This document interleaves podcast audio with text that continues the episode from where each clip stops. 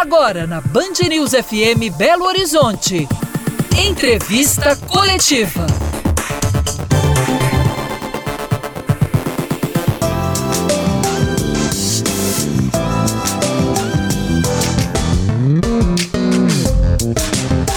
muito boa noite para você. O entrevista coletiva de hoje convida a coordenadora geral de combate à tortura e graves violações de direitos humanos do Ministério de Direitos Humanos e Cidadania, Nana Oliveira. Também estão aqui comigo o nosso comentarista de política, Orion Teixeira, e o diretor de jornalismo da Band Minas, Murilo Rocha.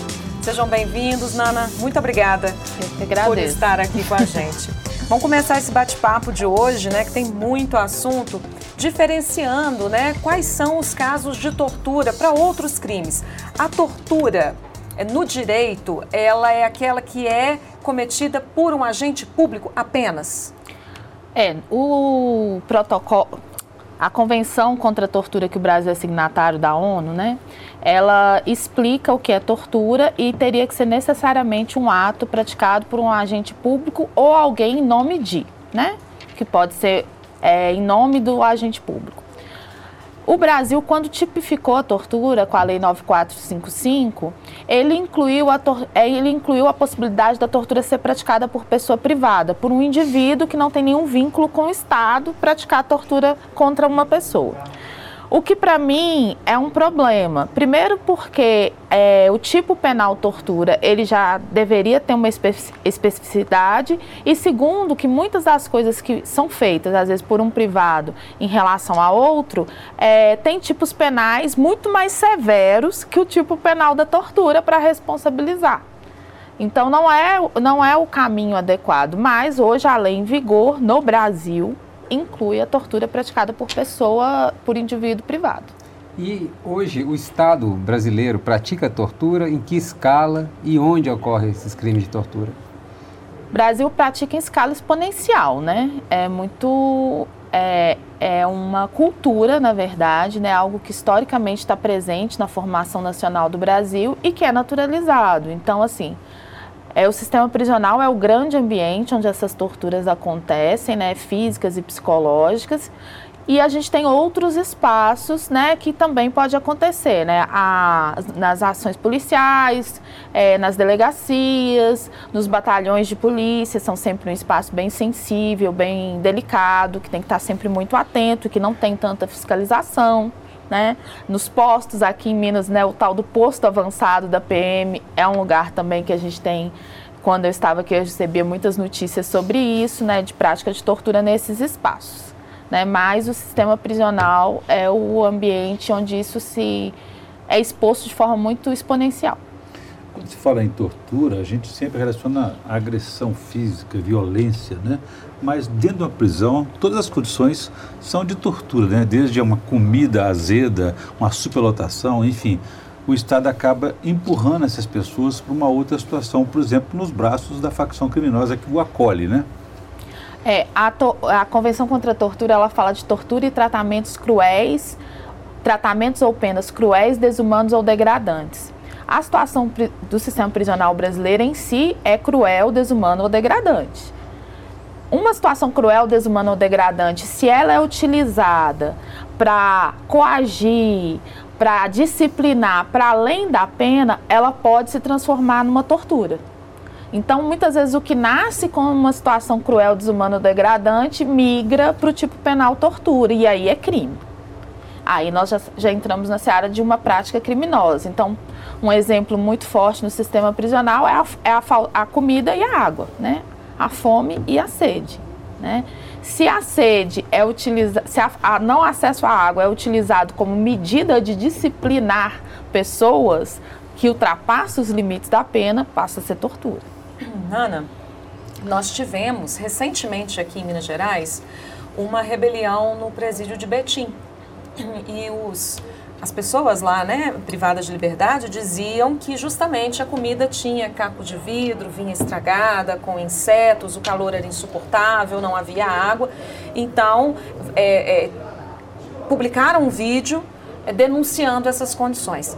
A Secretaria de Justiça e Segurança Pública disse que aquele foi um caso isolado, que a situação estava controlada. É, esses casos, né, como é que a gente pode é, enquadrá-los? Isso é, é o quadro de tortura? Isso é comum aqui no Estado? Por que é classificado como situação isolada? É, o Estado sempre vai dizer que é situação isolada, infelizmente, né? A gente não tem uma cultura no poder público ainda, né, de assumir suas responsabilidades e corrigir, de fato, né? A gente sempre, tem sempre uma defesa que está muito ligada à legitimação do meu trabalho e tal. Acho que as pessoas, né, deviam fazer mais terapia. É, e aí sempre vai essa sempre vai ser a frase dita. A questão que o problema da alimentação é um problema que a gente identifica no Brasil inteiro. Se a gente verificar os relatórios do Mecanismo Nacional de Prevenção e Combate à Tortura, que faz inspeções é, desde 2014, 2013, 2014, é, em todos os relatórios estão presentes relatos de comida estragada, comida com coisas que não deveriam estar na comida, comida mal feita, comida com baixo valor nutricional. Né, e outras coisas. Então, isso é, é estrutural do sistema prisional brasileiro. O que faz a gente é, acreditar ou pensar, elaborar que a questão da comida é uma forma de disciplinamento, é uma forma de impor um castigo que ultrapassa a pena. Porque isso configura tortura, não importa se o castigo ele vem de uma coisa que a pessoa fez ou não fez, se ele ultrapassa os limites da lei, ele é tortura. Agora, Ana, no Brasil tem uma das maiores populações carcerárias do mundo. É um país né, que mais prende, as pessoas ficam presas por muito tempo, enfim. E mesmo assim é um país extremamente violento. É um país muito violento, ou seja, tem alguma coisa errada é, nessa equação. É, como é que se identifica essa engrenagem? Se prender muito, presídios superlotados e mesmo assim temos um país extremamente violento. É, começa que o presídio superlotado e onde acontece todo tipo de situação violenta não vai fazer com que saiam dali indivíduos menos violentos, né? Mas o Brasil é um país culturalmente violento, né? Então a gente precisa enfrentar isso na sua origem. Né? As respostas são violentas e a gente tolera demais violência. Né? A gente tem uma, um limiar de tolerância muito grande com ações de violência. Né? Coisas que em outros países seriam um escândalo, aqui está tudo bem. Né? E, e, não poderia ser dessa forma. Aí a gente vai falar o de sempre, né? Investir em educação, em saúde, mas essencialmente nesse momento a gente precisa reduzir a população prisional drasticamente, usando para fazer isso a lei que nós temos, que já existe, né? Adequar essa população ao número de vagas e produzir outras formas de responsabilização e criar estruturas efetivas de monitoramento dessa responsabilização. Seriam penas alternativas? Penas alternativas, mas não da forma que é feita hoje, assim. Hoje, a pena alternativa, ela não tem o monitoramento que ela precisaria ter. Se a pessoa chegou ao ponto, vamos imaginar, cometeu um roubo, roubou um celular. A pessoa roubou um celular. Eu aplico uma pena alternativa nela, mas não basta eu simplesmente falar, ah, vai lá assinar, limpar o banheiro da delegacia e está resolvido. Eu preciso entender as origens desse envolvimento essa, dessa pessoa com uma prática delituosa. É pobreza? É falta de acesso? É falta de perspectiva? Parou de estudar quando? Por que, que não continuou? Como é que é a situação da família, desse núcleo familiar?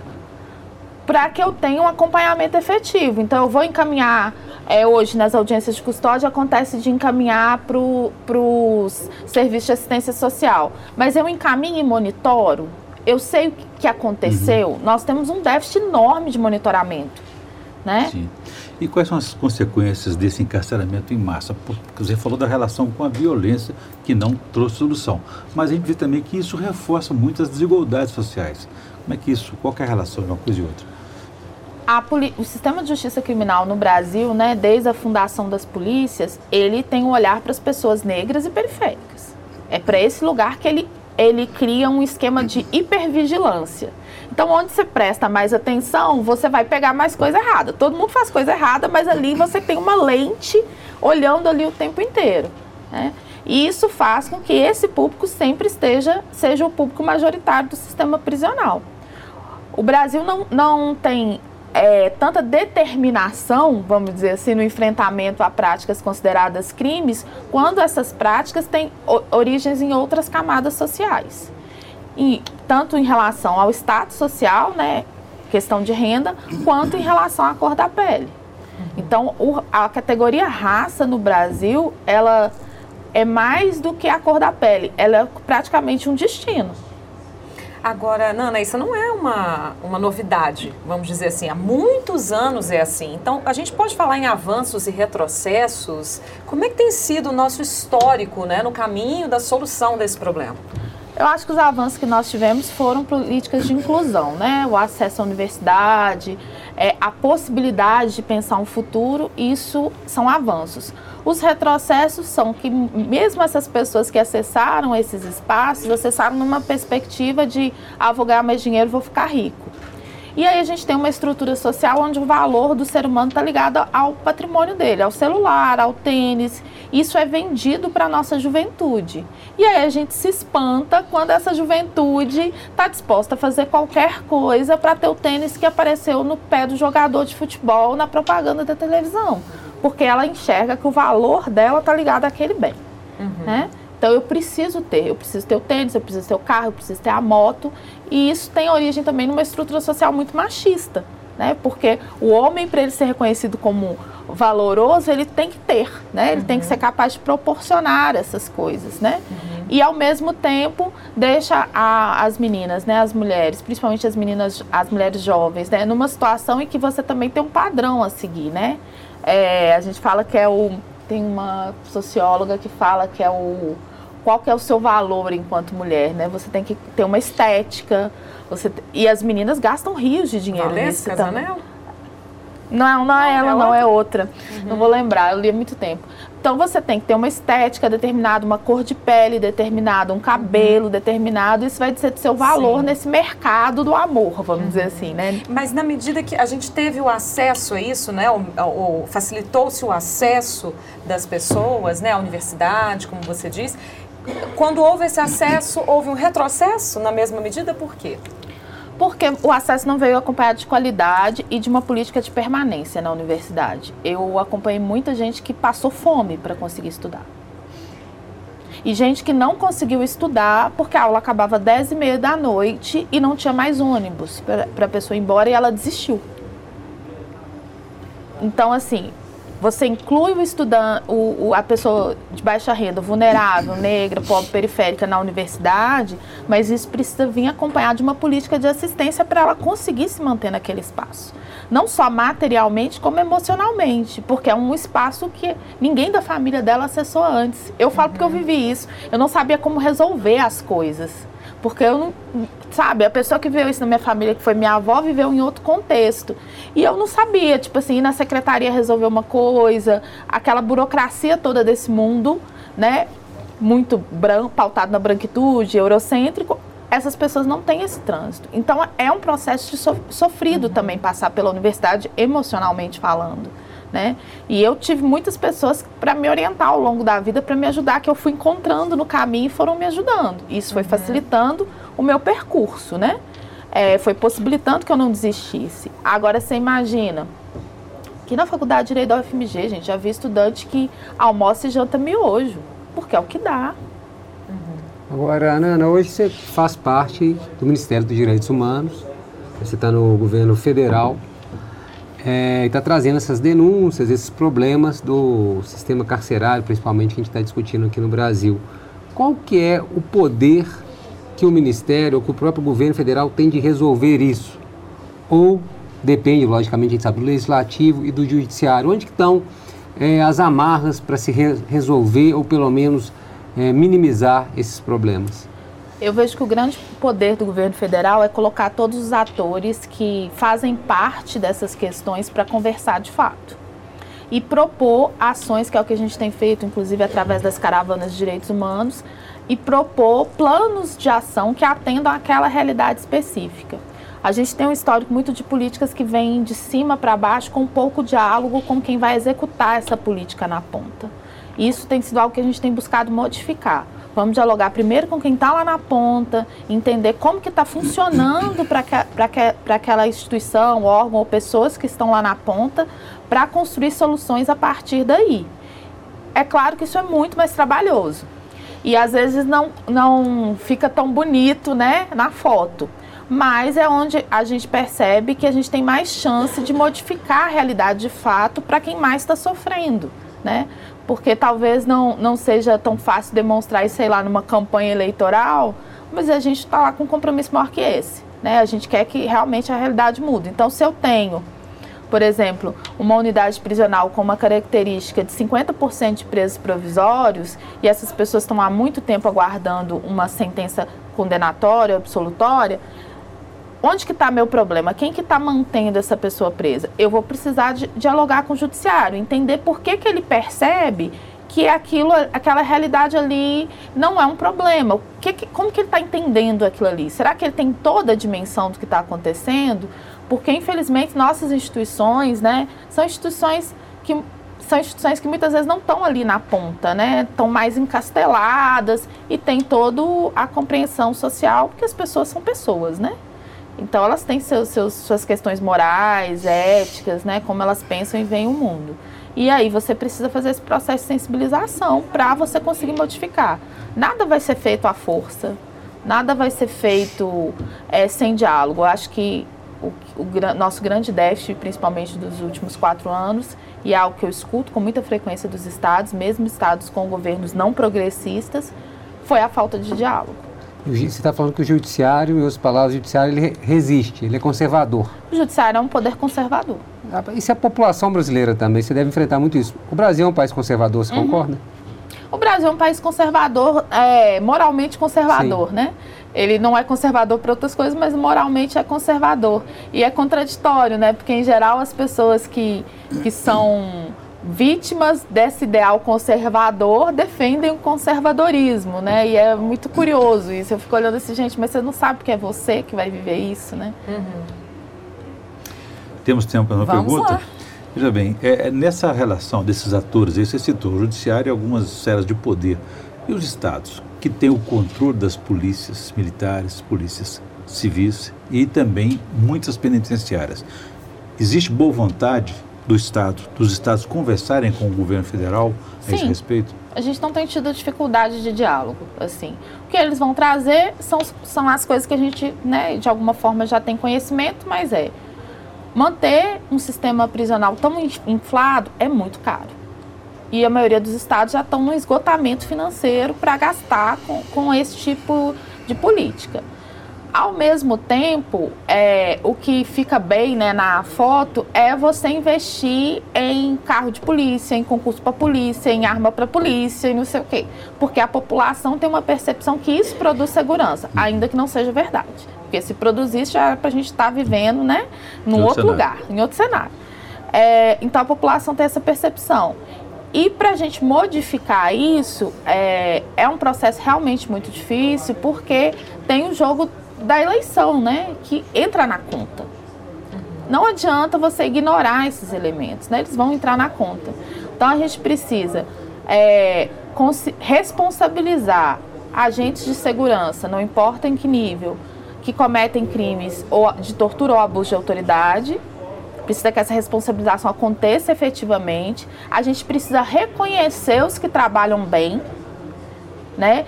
E a gente precisa também formar a população, né? Para que ela consiga distinguir as duas coisas e que ela pare de naturalizar o que trabalha mal. Pare de ser indulgente, tolerante com o errado. Porque se eu prendo porque roubou um celular, por que, que eu não prendo porque espancou uma pessoa? Né? Bom, vamos para um breve intervalo. Entrevista coletiva volta daqui a pouquinho. Até já.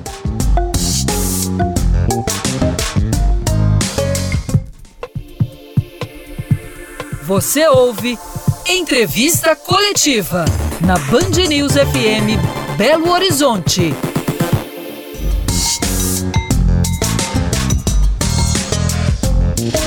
Entrevista coletiva está de volta hoje com a coordenadora geral de combate à tortura e graves violações de direitos humanos do Ministério de Direitos Humanos e Cidadania, Nana Oliveira. Vamos continuar aqui então. Nana, na sua opinião, é, as parcerias público-privadas nas penitenciárias melhoram um pouco a condição das pessoas que estão lá Não. presas? Por quê? É, por exemplo, o estado do Amazonas, a maioria dos presídios, né, ou parceria público-privada ou cogestão. Eu acho que são nomes para praticamente a mesma coisa. É, continua vivendo os mesmos problemas que sempre viveu. Então, assim, não melhora. E ainda vira uma. É o comércio do ser humano, né? Eu, me, eu quando vejo isso, para mim a sensação é que daqui a pouco a gente vai pôr as pessoas na praça e vendê-las de novo, sabe? Então, e num, num, sistema prisional majoritariamente composto por pessoas negras, isso é muito violento. Muito violento. Então, assim, elas não melhoram e elas parecem que melhoram porque elas têm um contraponto do público que é inaceitável. Então, fica parecendo que tá bom, né?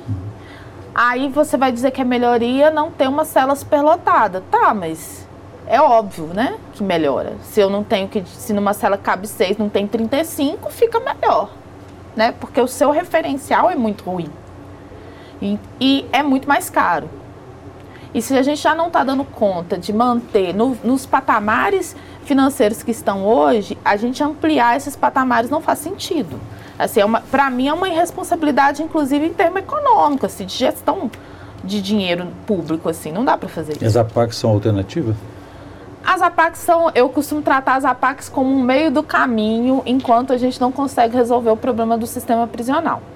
Mas ela tem algumas questões que são bastante é, controversas. Uma questão é a religiosidade, que acaba sendo um espaço, né, um espaço originalmente é, criado pela Igreja Católica, por, por agentes de pastoral, e hoje está tendo um protagonismo forte das neopentecostais. E aí acaba tendo outras violências, como a questão da orientação sexual, do gênero, né? É, e até um processo, às vezes, de, de, de tratamento que reproduz muito machismo, né? muita misoginia. Então a gente tem que também ter um olhar muito atento à questão das APACs. E é muito fácil você ter um espaço funcionando quando você tem ali um determinado perfil de pessoas presas que acaba tendo mais assistência da família, que tem uma família com fôlego em termos de estrutura e economia para amparar mais aquela pessoa. Então, assim, a gente tem que olhar com bastante cuidado. Bastante Agora, cuidado. Nana, nós estamos descrevendo um cenário que você está trazendo aí, que é um já antigo, mas caótico, trágico, né? É quase a existência de uma pena de morte informal no país, dentro dos presídios. Dá para a gente, o Eurion citou as APACs, dá para citar algumas outras boas práticas, mesmo com algumas ressalvas, bons exemplos de algum local do país onde há alguma solução, alguma alternativa?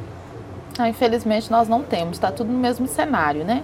Tem estados que avançaram um pouco, muitos a partir de denúncias nos órgãos internacionais de proteção e defesa dos direitos humanos, e outros que, mesmo com essas denúncias, não avançaram. É, a grande questão é que a gente está tentando solucionar um problema com as soluções que já não funcionam. Então, assim, eu tenho uma superpopulação prisional. Qual que é a solução para resolver? Vamos construir mais cadeia. Durante a pandemia, o Ceresp Gameleira aqui foi esvaziado. Em menos de um mês ele já estava superlotado. Então a gente tem um sistema de, eu falo sistema de justiça criminal porque a gente está incluindo as polícias, o Ministério Público, o Judiciário, as defensorias e o sistema prisional. A gente tem um sistema de justiça criminal que acredita e defende conceitualmente que prender pessoas resolve o problema da segurança pública. Só que isso é um argumento que não condiz com a realidade, né? Os fatos dizem uhum. o contrário desse próprio argumento. Mas a gente não tem uma classe política disposta a romper com esse argumento. Onde que Minas Gerais está nesse meio aí? Bem conservador, né? Bem Mas na questão de relação aos problemas e soluções, está onde? Está na média ou está pior que a média? Piorou. Né? É, Minas começou a ter uma piora muito grande na gestão prisional é, mais ou menos desde o governo Pimentel. É, então começou a ter uma piora, com mais denúncias de violência, mais denúncias de tortura, mais denúncias de tratamentos cruéis, desumanos ou degradantes. Minas Gerais está num cenário bem ruim hoje, na minha concepção, né? Nana, é, no último dia 10 de dezembro, a gente comemorou 75 anos né, da Declaração Universal dos Direitos Humanos. Em 2018, foi feita uma pesquisa em que buscou-se entender o conceito que as pessoas tinham a respeito dos direitos humanos e 66% apontavam que é, defendiam mais bandido do que as vítimas. Isso mudou de lá para cá, levando-se em conta que sofreram também, os direitos humanos sofreram ataques especulativos de fake news. nesse país? Mudou nada, né? As pessoas continuam acreditando nisso, porque para as pessoas, elas não conseguem, né? E eu acho que é propositalmente isso não chega a elas. Moradia é um direito humano, educação é um direito humano, né? saúde é um direito humano. Tudo, todas essas questões são direitos humanos. A questão é que a pessoa que está em privação de liberdade, ela não tem meios próprios de defender esses direitos. Então o Estado acaba atuando mais e aí acaba tendo essa percepção. Porque se eu fico doente aqui fora e não consigo atendimento na UPA, eu posso ir para outra UPA. Na pior hipótese, eu vou arrumar um dinheiro e conseguir o um atendimento médico. Se eu fico doente dentro do sistema prisional de qualquer espaço de privação de liberdade, se o Estado não me garantir esse atendimento médico me levando até o atendimento médico, eu não tenho outro meio de resolver. Eu não tenho como resolver isso. Então sempre vai aparecer na mídia, ah, o Estado escoltou o preso para atendimento médico. É, ele não pode só, né? Ele tem um problema em si ali que ele está preso, né? Ele não pode com as pernas dele, né? Então o Estado vai fazer esse papel e isso acaba despertando é, esse olhar, mantendo fixo esse olhar. Agora, de fato, é, o processo penal brasileiro ele tra não trata a vítima com o protagonismo e o acolhimento que ela deveria ter. Eu, a, a vítima sofre muita revitimização durante o processo penal. Isso é uma realidade. Né? Tanto que tem o Estatuto das Vítimas, que é um grande debate, e deveria ter um fundo para amparar as vítimas de crimes violentos, que inclui inclusive as, as ações de letalidade policial. É, nós temos um longo, longuíssimo caminho pela frente, né? Nana, eu agradeço muito a sua participação aqui com a gente, né? Desejamos muita sorte lá em Brasília, né? Para que a gente possa ter um cenário um pouco melhor, né? Mais positivo, quem sabe, né? No médio prazo. Que você não desista. Muito obrigada. Para você aí de casa, a gente agradece também a audiência. Uma boa noite para todos vocês. Fique agora com o Jornal da Band. A gente se encontra no próximo sábado. Até lá.